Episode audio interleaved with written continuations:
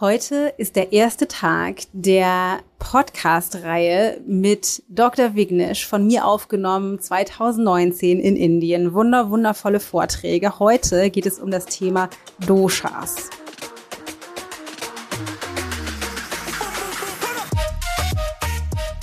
Don't waste your time in understanding what type of a person I am.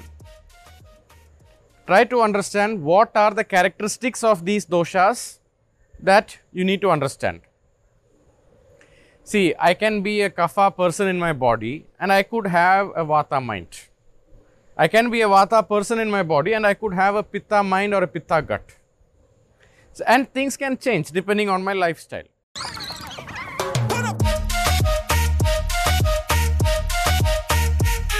Ich bin Dana Schwandt mit Da ist Gold drin.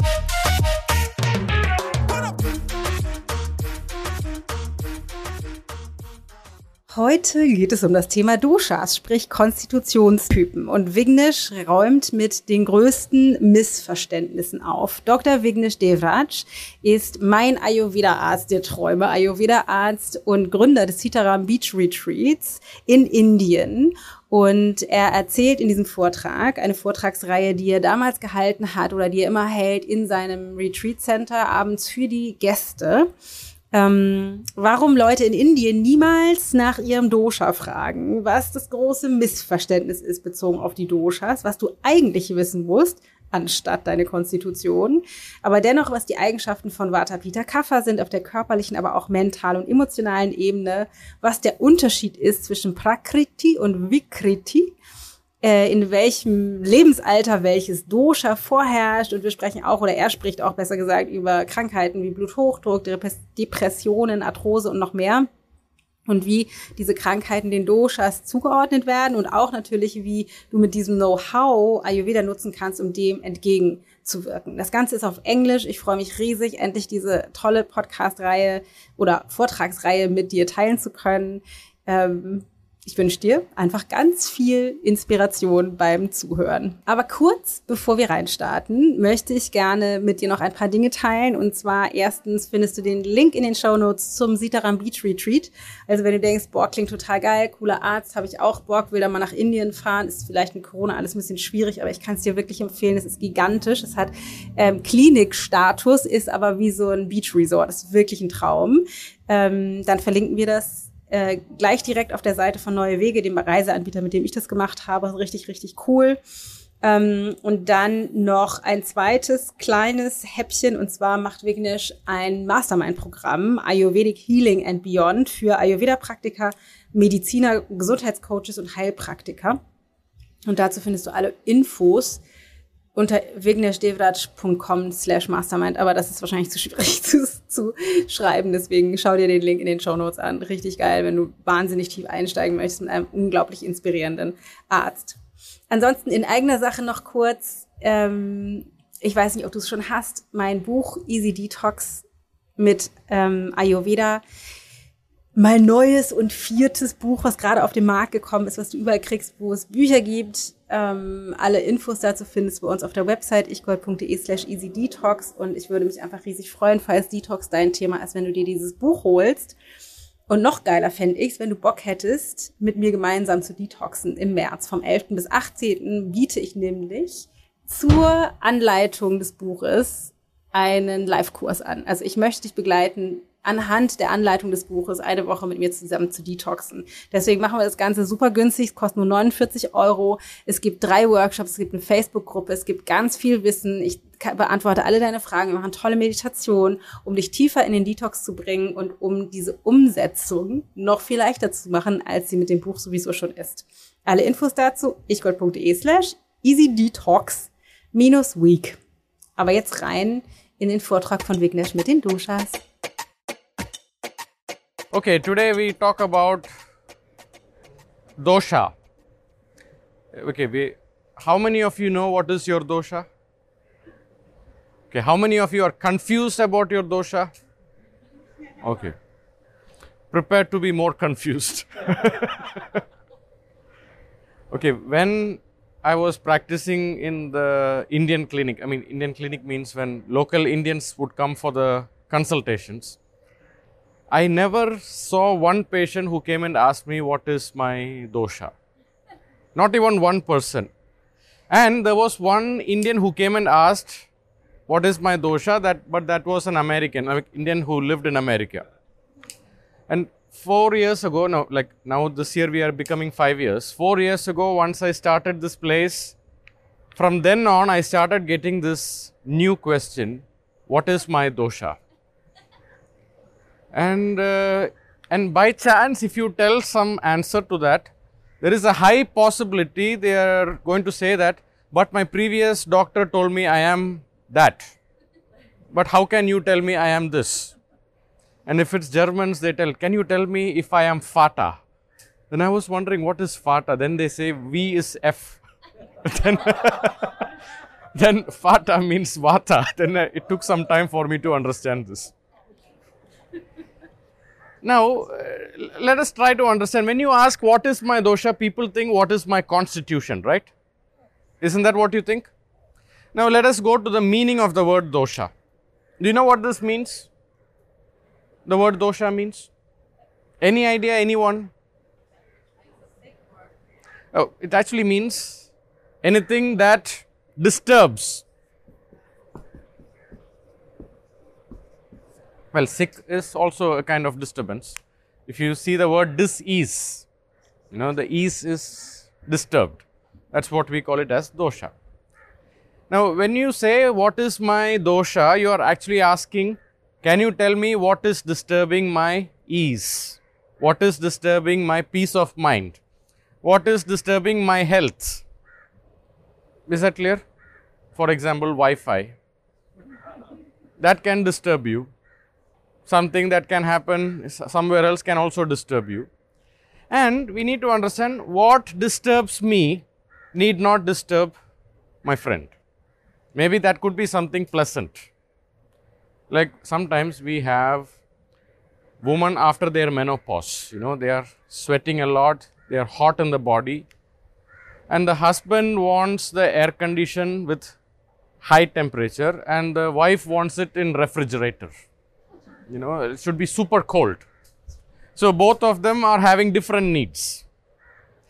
Now there are some myths. Myths means when we practice in a medical field of ayurveda it is important to understand what is the dosha of that particular disease. It is important to understand the dosha of that particular problem. But we feel generalizing a person that person is completely vata or pitta or kapha, we are missing out the potential of doing something better. Do you understand what I'm saying? It is like if you go to a clinic, real clinic, and ask a doctor, can you, all you want to know is what is my dosha? It is like going to a real authentic Italian restaurant and all you ask for is, I want just tomato ketchup. You know, you miss the whole possibilities that is available there. Now, let us try to understand. In Ayurveda, we have this concept of uh, five elements. You know the five elements? We have the element of uh, earth, water, fire, air, and space. Do you understand this? All of this together. In Ayurveda, we call it Pancha Mahabhutas, like five elements, which is responsible for everything that you see in this world. Everything, our body is a permutation and combination of these five elements. Is that clear? Now, it can vary from person to person. For in some people, the water can be too much. Let's say you took a long flight if you have a tendency of water retention in your body, the water element can be more in your body. Let's say you go to North India and had some real chilly Indian food. The fire element can go up in your gut, right? So, it, it all can change depending on your lifestyle, depending on what you eat, depending on the people you are surrounded with. All of this can change. Now, we gave a name for a combination of all these elements. For example, earth and water, it is called as kapha. water and fire, it is called as pitta. But we need to understand pitta is majority is fire and little bit of water. Do you understand this? It is not a balance. Air and space, this is what we call it as vata. Just to understand this, do you know what is the meaning of the word kapha? Any idea what it means? Again, I am asking you not to check your intelligence to wake you up. The word kapha, any idea what it means? People come and ask, Am I kapha? Am I pitta? Am I vata? It is interesting to understand the root meaning. The literal meaning is anything that binds. You know, binds?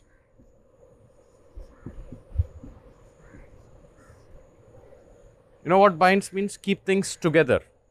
You can also call it glue. Glue is what? Glue is a typical example of kapha. What does a glue do?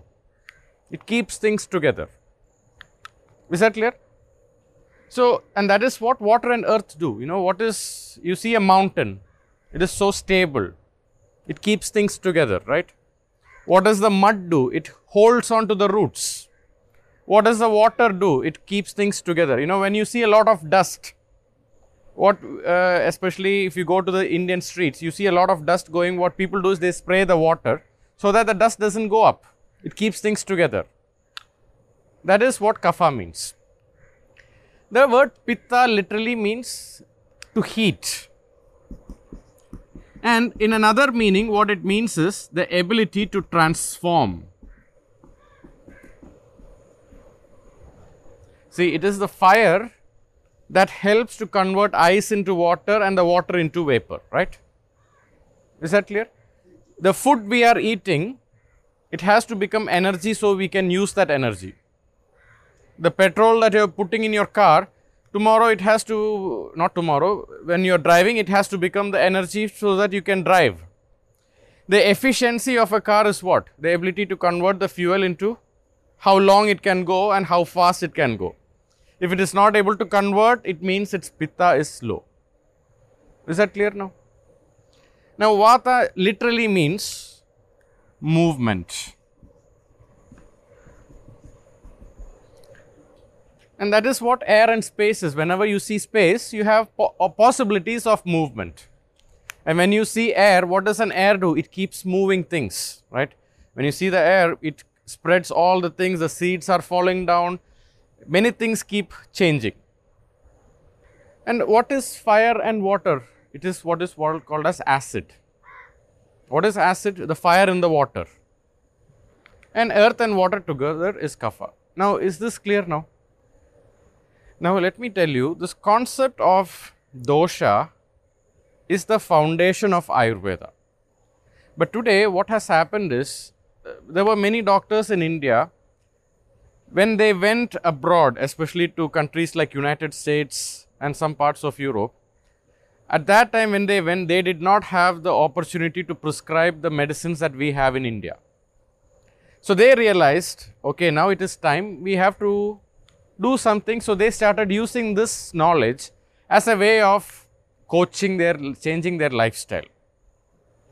But if you ask, do we follow this like a coach in a uh, medical practice in India? It is quite less. It is more of you see somebody coming with a disease, we try to understand which dosha is creating that disease and we try to understand the medicines that can help to bring about that, you know, reduce that imbalance. Is that clear now? Now, some myths are there. People think if I am Vata, then I am not, I am going to be Vata throughout my life. If I am Pitta, I am going to be Pitta throughout my life. There are some misconceptions. We need to understand what is disturbing you today. It is not necessary that it is going to disturb you throughout. We can bulletproof ourselves to make sure this is not going to hurt us anymore. And that is what Ayurveda is, is all about. Understand what disturbs you and try to improve your quality of life, bring in systems, bring in habits, bring in lifestyle changes so these don't disturb you much. If wind disturbs me, I try to go sit inside. I try to cover my ears. A problem of dosha in the desert is what? You have dry heat, You can possibilities of dehydration is very high. If you go to a Siberia, place like Siberia, the possibilities are you can get frostbite. It will be, you know, the snow avalanches can happen. And if you come to Kerala in the monsoon time, our dosha is floods now. Or you can have too much of rains. Mosquitoes can happen. So, uh, anticipating what could go wrong is the way to living a healthy life. Because every moment, possibilities of something to disturb you can happen. Is that clear now? Now, usually, now how this is decided, people are so concerned. I want to know what is my dosha, and we have a questionnaire. You know, uh, you go online or you take a quiz and you tick, am I fat? Am I slim? Am I this? Uh, what is the color of my skin? And do I get angry fast? Do I am calm and stable? You most of the people they want to tick what they want to be rather than what they are. And if you speak to them, and uh, sometimes they can argue, you know, I thought I am kapha. I thought I am pitta. How can you tell me I am vata? You know, that's itself a sign that there is vata there. But uh, it can change.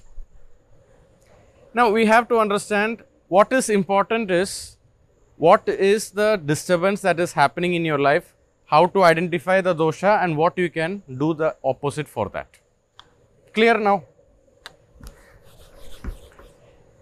Don't waste your time in understanding what type of a person I am. Try to understand what are the characteristics of these doshas that you need to understand. See, I can be a kapha person in my body and I could have a vata mind. I can be a vata person in my body and I could have a pitta mind or a pitta gut. So, and things can change depending on my lifestyle. Now, we need to understand when a person is asking, I want to know what is my constitution, the right question is to ask, I want to know what is my prakriti.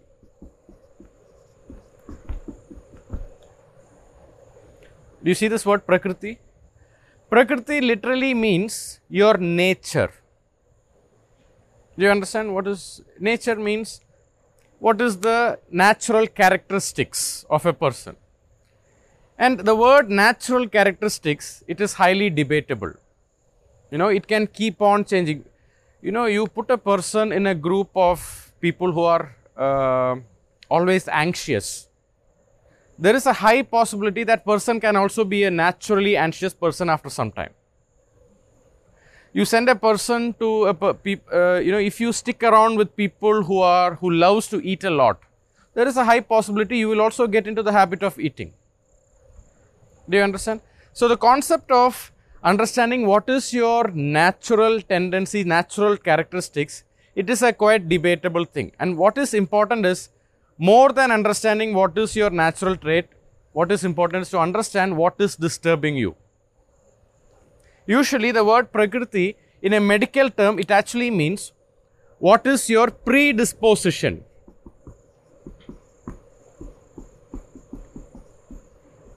This can also be a genetic issue. Do you understand this? A type 1 diabetes from birth. It is quite difficult to change that. Type 2 diabetes is different, you know. When people say, okay, type 2 diabetes is something is there in my family and it is a genetic thing, it is not genetic. What they are saying is, we all share the same kitchen and we all learn from each other how they are eating so i also want to start doing that you know and sometimes it is quite interesting. People come and say oh i am vata so i am anxious. It is like some people come and say oh i am gemini or i am scorpio so i have a habit of doing that. It's just that they are never conscious and being mindful about their thoughts. They just went on an autopilot mode of their own patterns.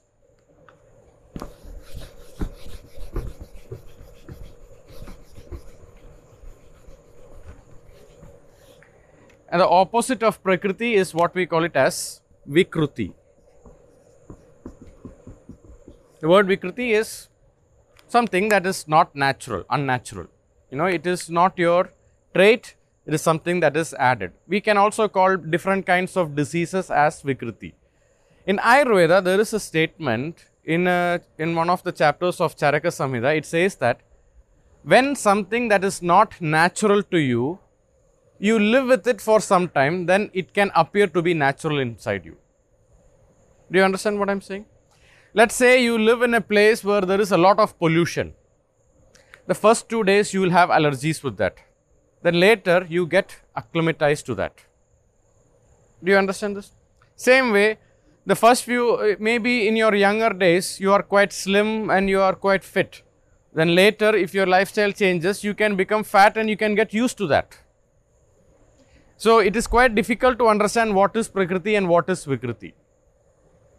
And what is more important is to understand what is the dosha, what is it that is disturbing you in which all aspects of your life. Is that clear so far? Now we talk about there are three things we always look in, into a person.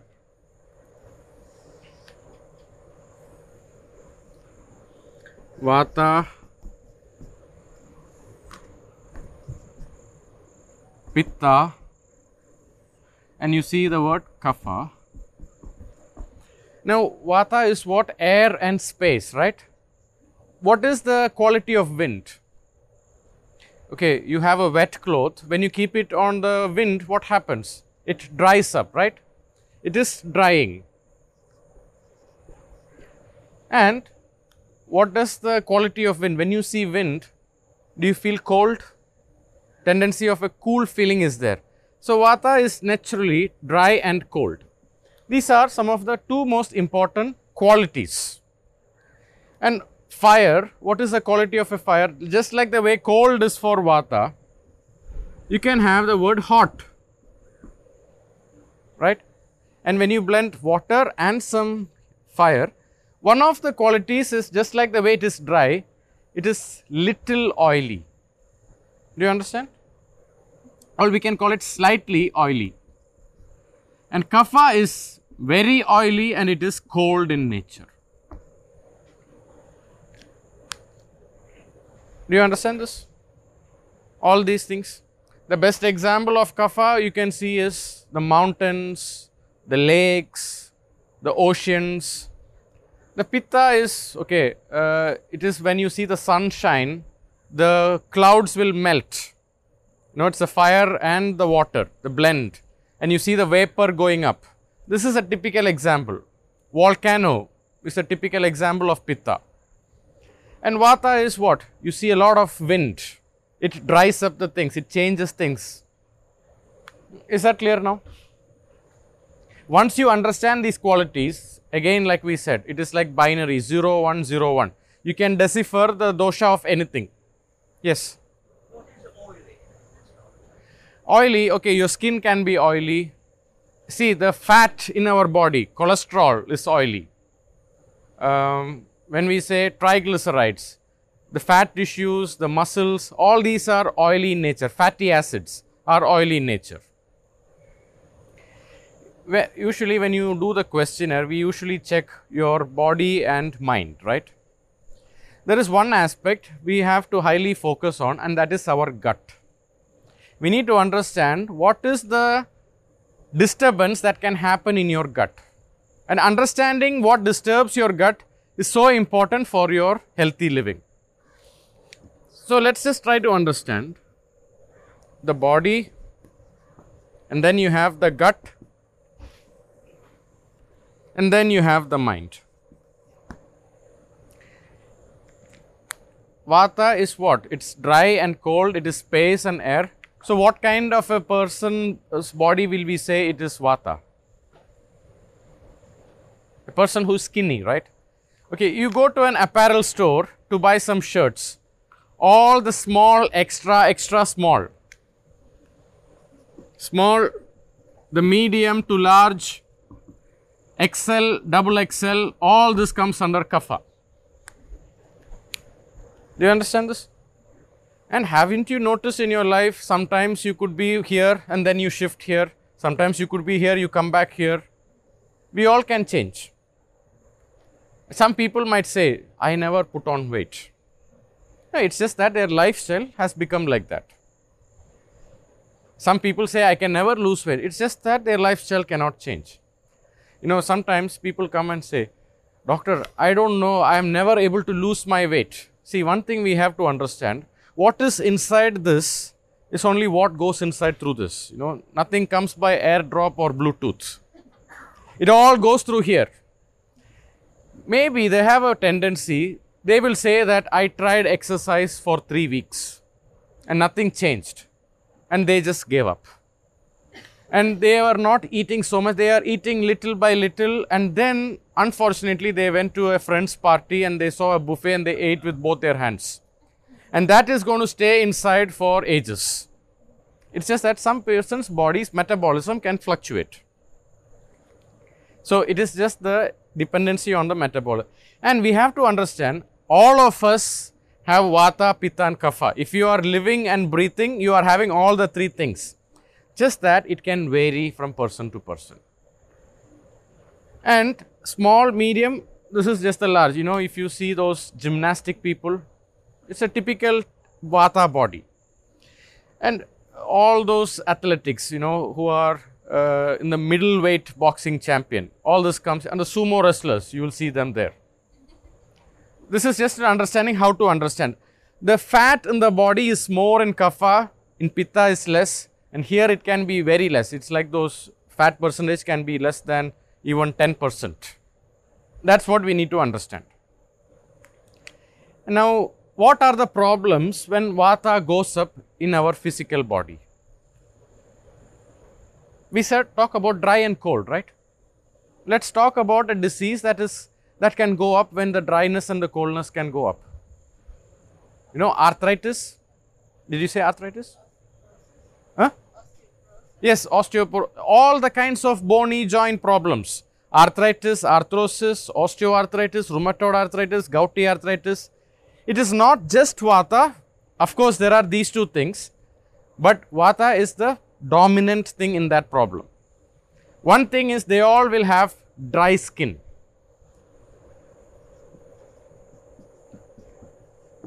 and stiffness.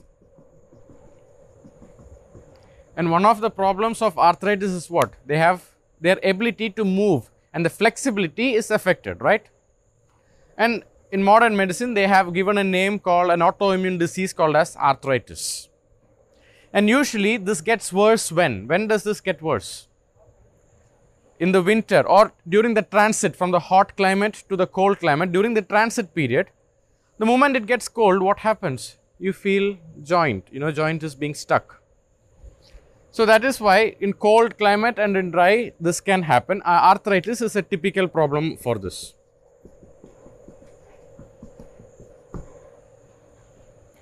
Is that clear now? Now let us talk about Pitta. One of the problems of Pitta, they have a tendency, little bit of, you know, if you are not in a air conditioner, for 2 minutes, their skin will be like a dam. You know, they start sweating a lot.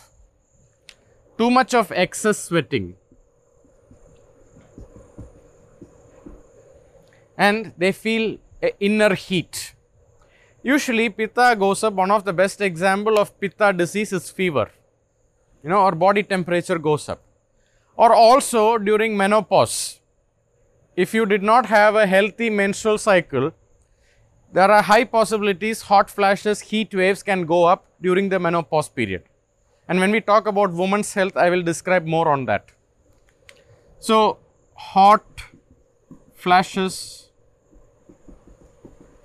and according to Ayurveda, high blood pressure, uric acid, all the acidity problems, acid belongs to pitta, like Säure, Han soire. You know, people ask, do you have any acidity? But even though that will come under the gut thing, but all the acid issues or acidity or you know when people have gouty arthritis their feet starts getting burns you know what i mean? The feet is burning. That burns is a typical condition of pitta. When i say burns i'm not talking about the fire burns. I'm talking about you have a feeling of, oh, I feel something is burning in my feet, even though there is nothing like that. Is that clear about the word pitta?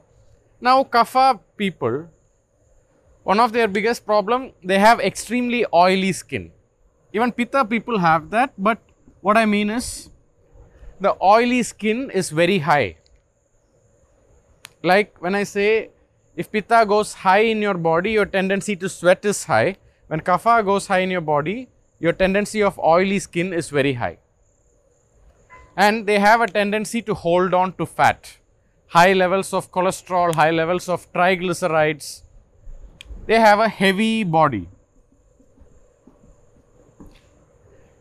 And they also have stiffness. Do you know why they have stiffness? No, because of the increased body weight. See, knee replacement surgery, it is mostly done in people who are overweight or obese. And fat people can also have osteoporosis. Fat people can also have arthritis. But arthritis, even though it is a vata condition, but what makes it worse? Overweight makes it worse. Does that make sense? So, they can have issues of overweight or obese and stiffness. This is just a basic understanding of this. Now, I will tell you what is the opposite of this. You know, once you understand these are the problems, now we understand if you have tendency of overweight, that is a sign that your kapha is getting more. If you have a tendency of too much of dryness and stiffness, the vata is getting more. If your skin is extremely dry, vata is getting more. You see, both are cold, right? Kapha is also cold, vata is also cold. But there is a difference in these two cold. Do you know what is the difference? Exactly. This is oily, I mean, this is wet cold, this is dry cold. This cold is more dangerous than this cold. This cold can create more problems in our body than that one. Now, we talk about the gut. Now, we say dryness. What happens when there is too much of dryness in the gut? Hmm? Constipation, yes, constipation. Usually people come and during the consultation they say I am having constipation or Verstopfung. And when I ask them what do you mean by constipation, they say that oh I am not happy after going to the toilet, I still feel I have some more to go. That is not constipation. constipation means you are going to toilet once in 3 or 4 days or you have to consult an astrologer to check when you can go to the toilet next. That is how it is. Is that clear now? Another thing about uh, when vata goes up, you have a tendency of bloating, too much of gas.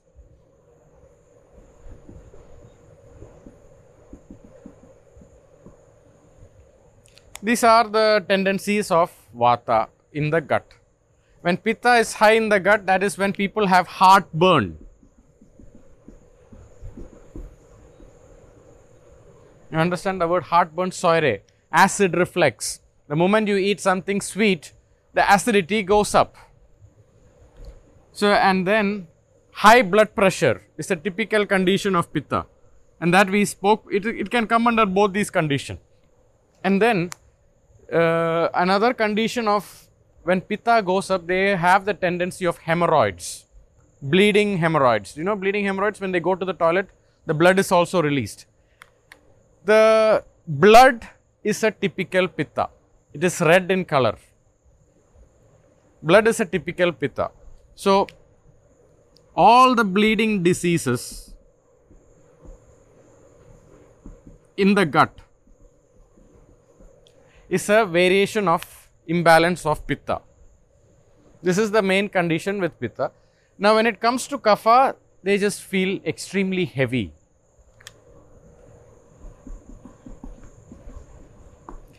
Usually, they have a low appetite. They have very good appetite. these people when they get up in the morning when can i eat next? You know? Like voracious.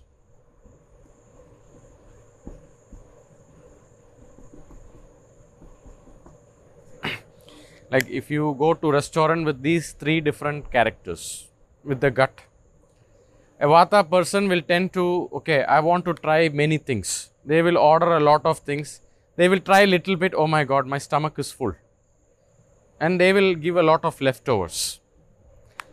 Pitta they will think oh my god i cannot waste food. There are so many people dying without food. So they will look at the menu and they will say what is the nutritional facts? Is it coming from a grass fed meat? Uh, all these things they will look into that and they want to know what is the portion that is coming and they will have it and they will eat it this fellow is also concerned people are dying out of poverty and things are happening like that but they will finish up all the food they have leftovers you know their plate will be super clean you don't need a dishwasher after that and another thing when, when the vata is high in your gut, if you are not having enough food, there are high possibilities that person can become very cranky. You know what cranky means? They feel low, my energy is very bad. I don't know, something is going wrong. I don't know what it is. Maybe I'm having some spirits. I feel my energy is slow. That is how they talk. When this fellow is hungry, and if you are not able to feed him, the next best thing is to get food for that person. Otherwise, you can either run away. If you have a place of land where the land value is very expensive, you put this person there for two months without food. He will bring down the value there. They can be so irritated because of no food, they can irritate everything around them. Because without food they, the word you know hungry people are angry people it's a typical problem with this. Now kapha when you have kapha in your gut it is like a camel. It can go on and on and on and on but when the food comes they will eat with both the hands they don't care even if there is no food they can go on but when the food comes they will store it for a longer period is that clear now this is how the tendency is but there is one thing that is important for all the three. Eating regularly on time will help to balance all of this. Usually, what happens? They have an irregular eating habits. They also have an irregular eating habits. Pitta, they cannot afford to have irregular eating time. So, they will somehow organize the lifestyle according to which is the nearest restaurant, where can I do that. They will organize and plan the day and trips according to that.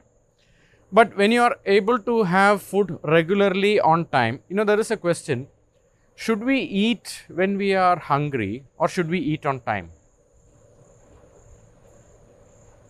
You know, first thing is, according to Ayurveda, if we can design our lifestyle in such a way that we can be hungry on time, and then when you eat on time, that will balance all the three doshas.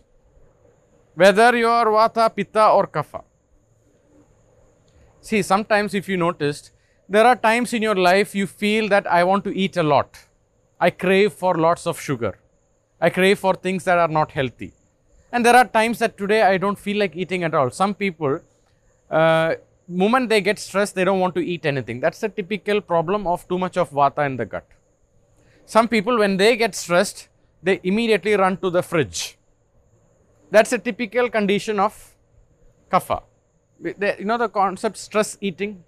When they get stressed, they go and eat where they feel uh, the, the stress can be distracted.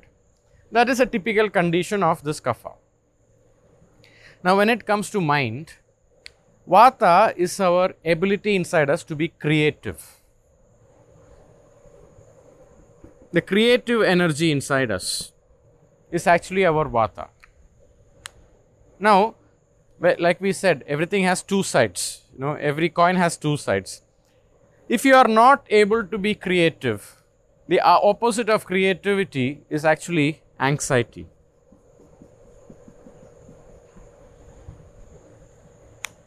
you know if you hold on to the gas inside what happens you have panic attacks you know it has to air should not be stuck in one place the same is with creativity whenever you see a person coming and telling you I'm having anxiety disorders, what that person is saying is, it's been a long time since I've been really creative. A creative creativity is one of the best therapies you can give to a person who has a tendency of being anxiety or being anxious. Here with Pitta, they are the dreamers. You know, I want to end poverty. I want to send people to Mars with a one way ticket. And I want to end the problem of global warming. All these problems, I want to change that. That is a typical Pitta. They are like visionaries, dreamers. I want to change things. Our ability to envision. The other side of Pitta is they are extremely angry. You know, if they don't, it's very difficult to hear a no for them. If something is there, they find a way to get it. And see, what we have to understand is we have all the three sides in us. And depending on what you have been practicing, that will become dominant. That is why when people come and say, I am Vata, so I am always anxious, you are just reinforcing your belief. Do you understand this? However, you could be a creative person, you could use that as a talent. But let us not use the negative side of the doshas to re- justify your behaviors. the other one, kapha, the tendency of contentment, happiness. You see the happy man, Santa Claus, Lord Ganesha, this with the big belly, that, that sign of everything, I can handle it. And that's what the best example of kapha is ocean. You know, the ocean can handle anything and everything. You put it, it will hold it. So that ability of contentment.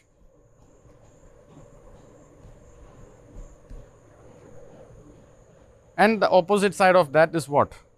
Depression.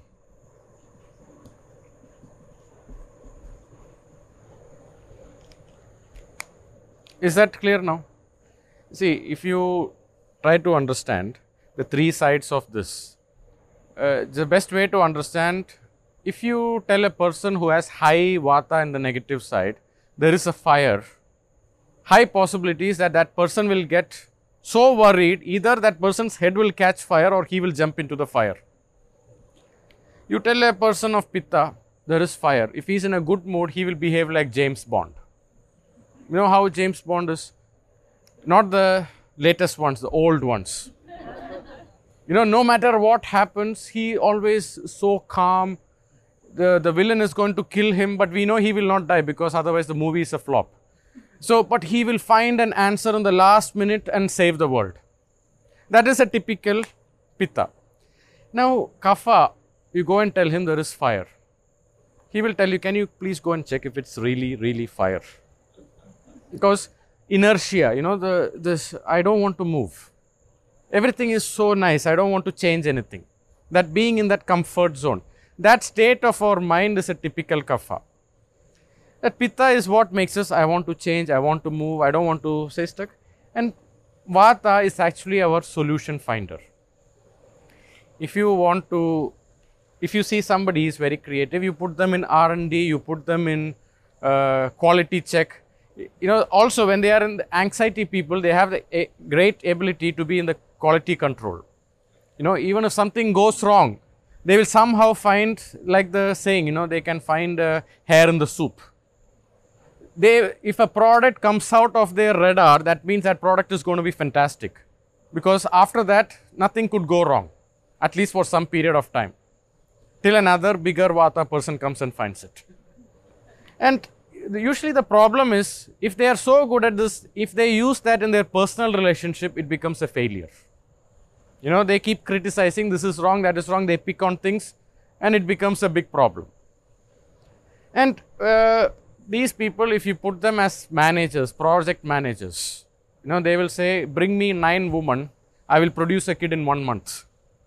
Uh, this idea, I have to finish everything on time. If there is some project that you have to finish, this is the mind we need. If you put this, it will go on for ages and ages.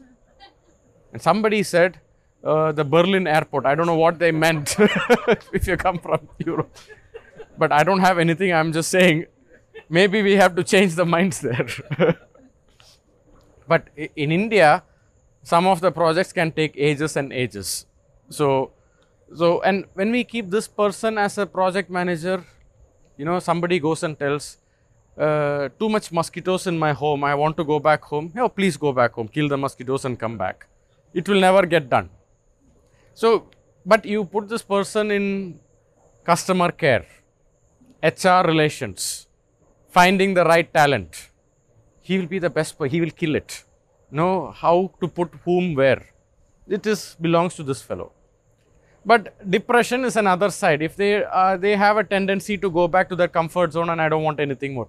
They are so content. I don't want anything. The world is so beautiful.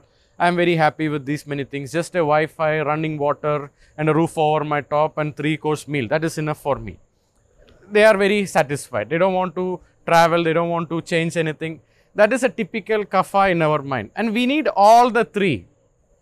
And we need the balance in all the three. But depending on what aspect you are, if you are an entrepreneur, you need to tap into more of this.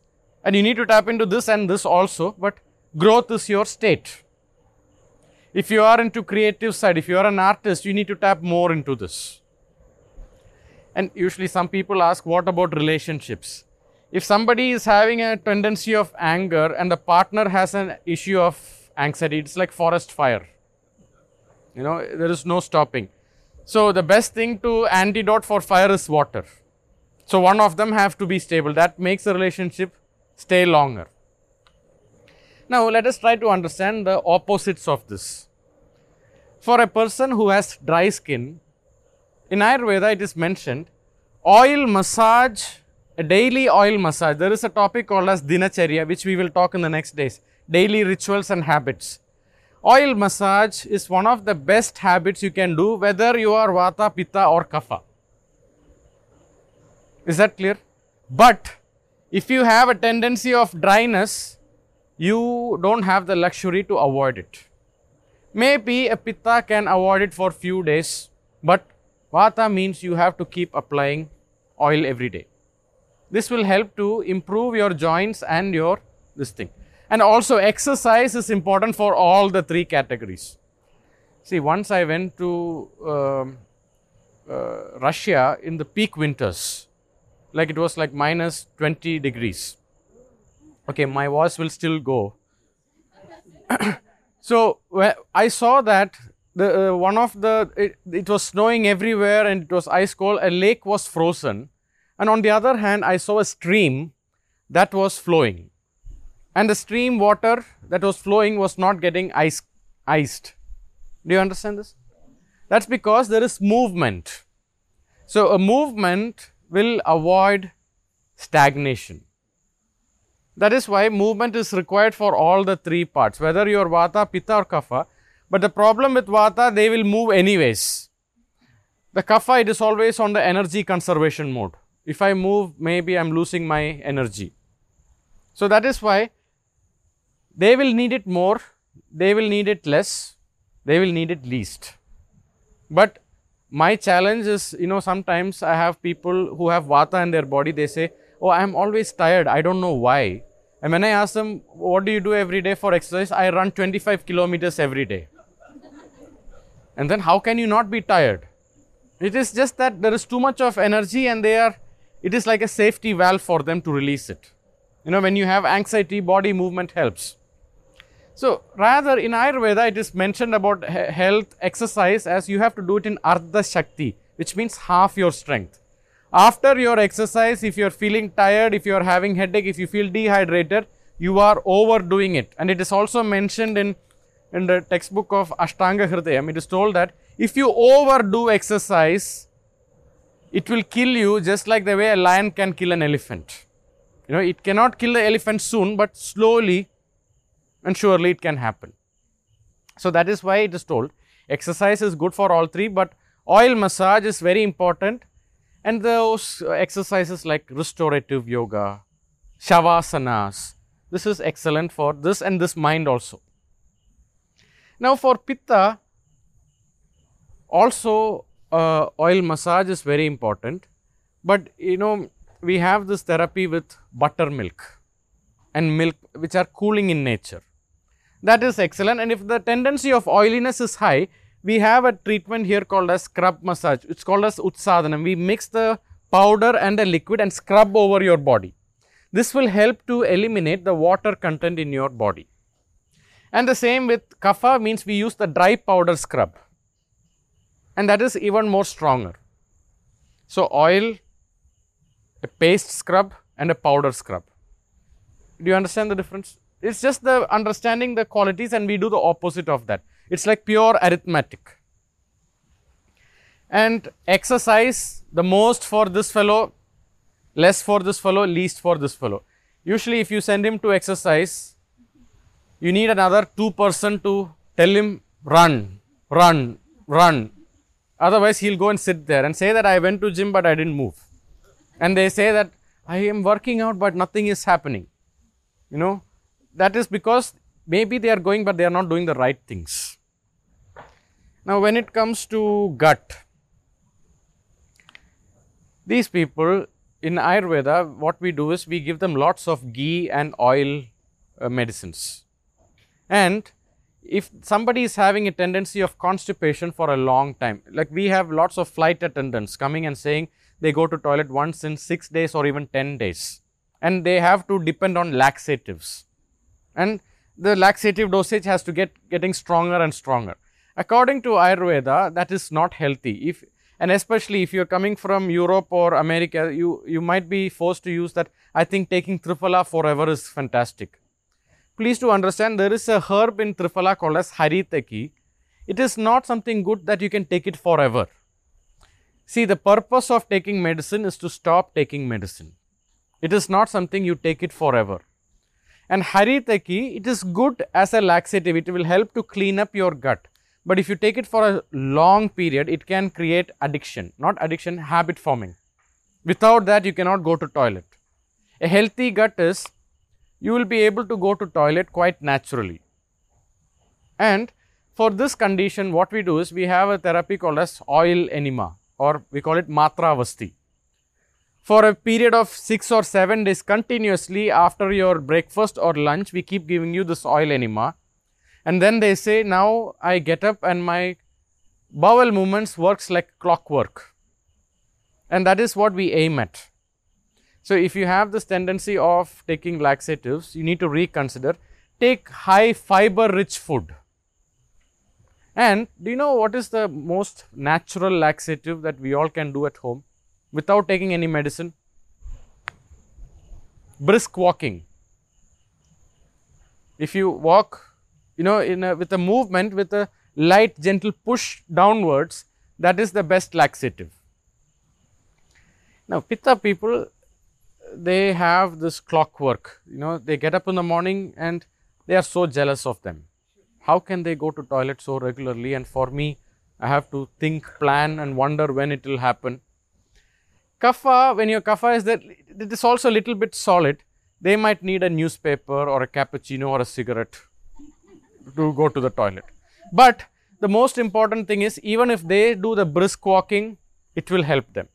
But they need oil enema for them, a little bit of movement will help them to have regular bowel movements.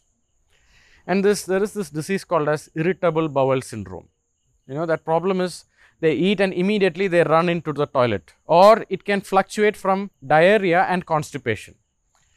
You know IBS, Crohn's disease, ulcerative colitis, you know after they eat food when they go to the toilet the blood comes out.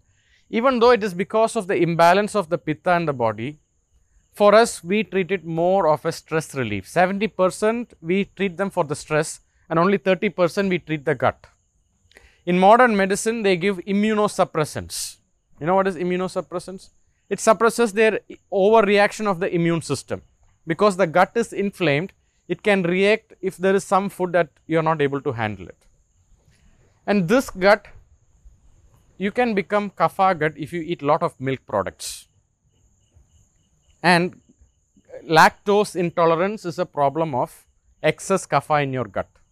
You know, after you eat, uh, you can have allergies and all the other problems and blocked nose, sinusitis, migraine. It is all a problem of kapha. High blood pressure, uh, burning sensation in the feet. All this is a problem of pitta.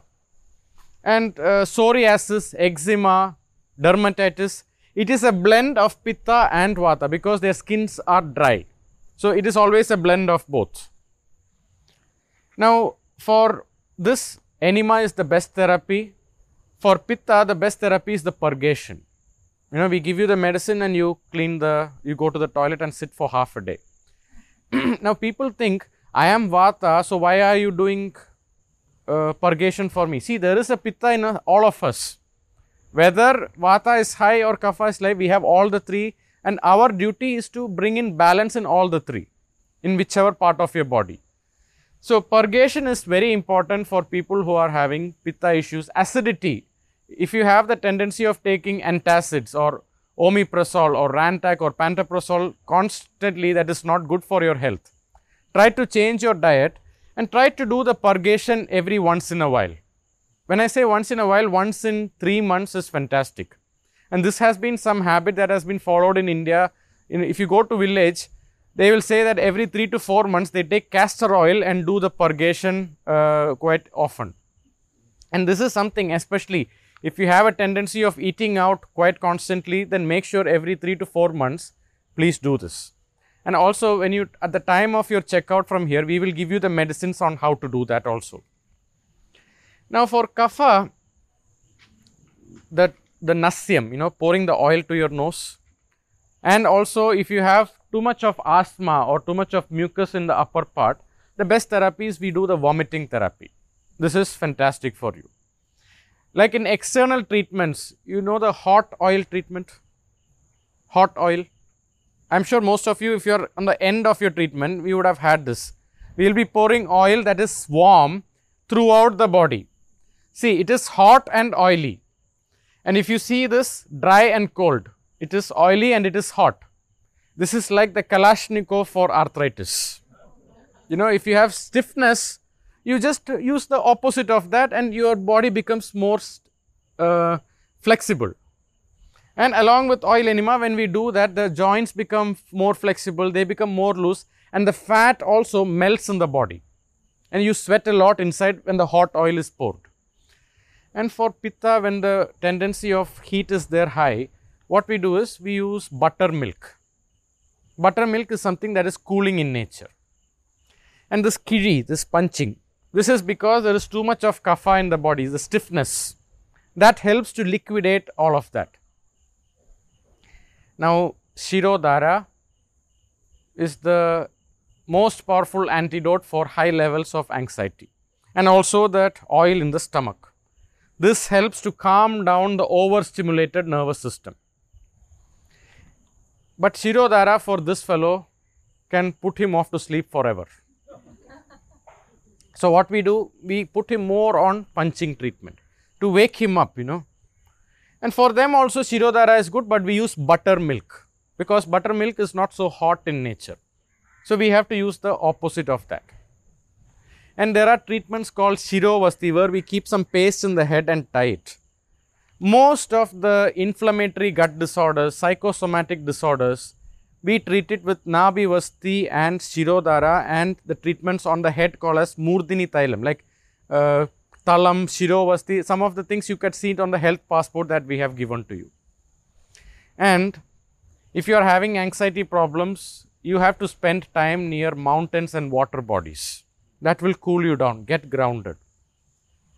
If you are having anger issues, also spend time in water bodies and the mountains that will cool you down. For these people, they have to keep running, hiking, going down, train for triathlon. That will keep them activated.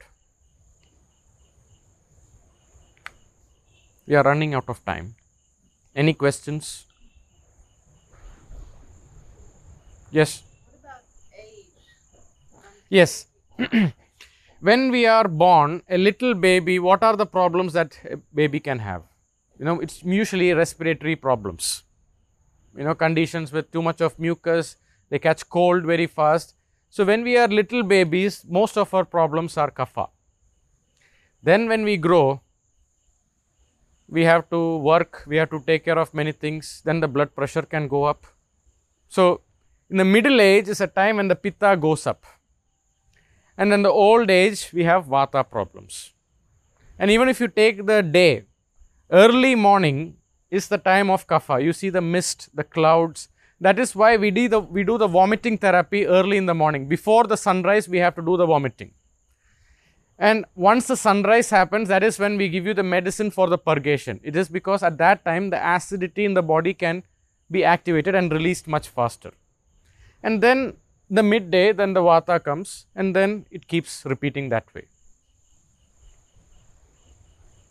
Yes Okay, the question was more as in um, when do you start treating children? Like, could they do panchakarma? Okay, we have a panchakarma for children also. People think panchakarma should not be done for children, but there are some treatments that we completely avoid for children, but we have pediatric uh, dosages for children also. Like we have uh, uh, the enema is also done for children. Nasyam we can also do it for children, but the dosage varies. The equipments we use them also varies but we don't do the intensive treatment like how we do it for adults. It is way less. Once you are above 60 and if you are less than 16 we have a conservative approach for panchakarma. And we need to understand panchakarma is not for everyone. Usually for this condition our panchakarma is limited. Panchakarma is excellent to bring down these two doshas. And as a byproduct this will become normalized. Panchakarma, I mean the cleaning therapies. Enema is to regulate your vata. Bloodletting, purgation is to regulate your pitta. The vomiting and nasyam is to regulate the kapha in your body. To see in Ayurveda, uh, when you look at the chapters, there was one chapter exclusively mentioned for vata but these two they just gave like few paragraphs in the textbooks. Because at that time pain was the biggest fear we all had. You know because at that time food consumption was not so high. So vata was considered as the biggest threat or evil. But today after so much of food consumption that we are having we all eat a lot nobody is dying of uh, famine, uh, you, know, fem, you know what we know shortage of food. People are dying because of overconsumption. That is why Panchakarma is becoming more and more relevant today to a common man. Because in ancient times, Panchakarma was something that is done to the king and his, you know, upper class. Today you see, even the common man is having issues of heart problems. Did I answer your question? Okay, bon appetit. If you want to take a photograph, please do that.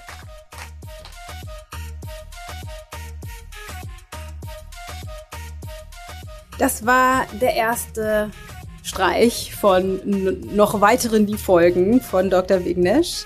Ähm, morgen geht's weiter in unserer Vortragsreihe. Und zwar geht es morgen nicht um Doshas, sondern darum, wie Gefühle unsere Gesundheit und unsere Heilung beeinflussen.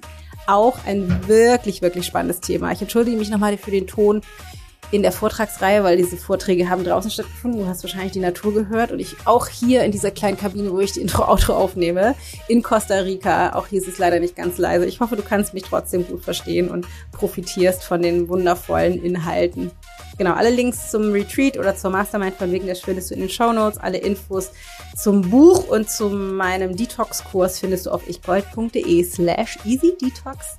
Jetzt einen, einen sonnigen Gruß aus Costa Rica und ich hoffe, wir hören uns morgen wieder mit der Vortragsreihe von Dr. Vignesh.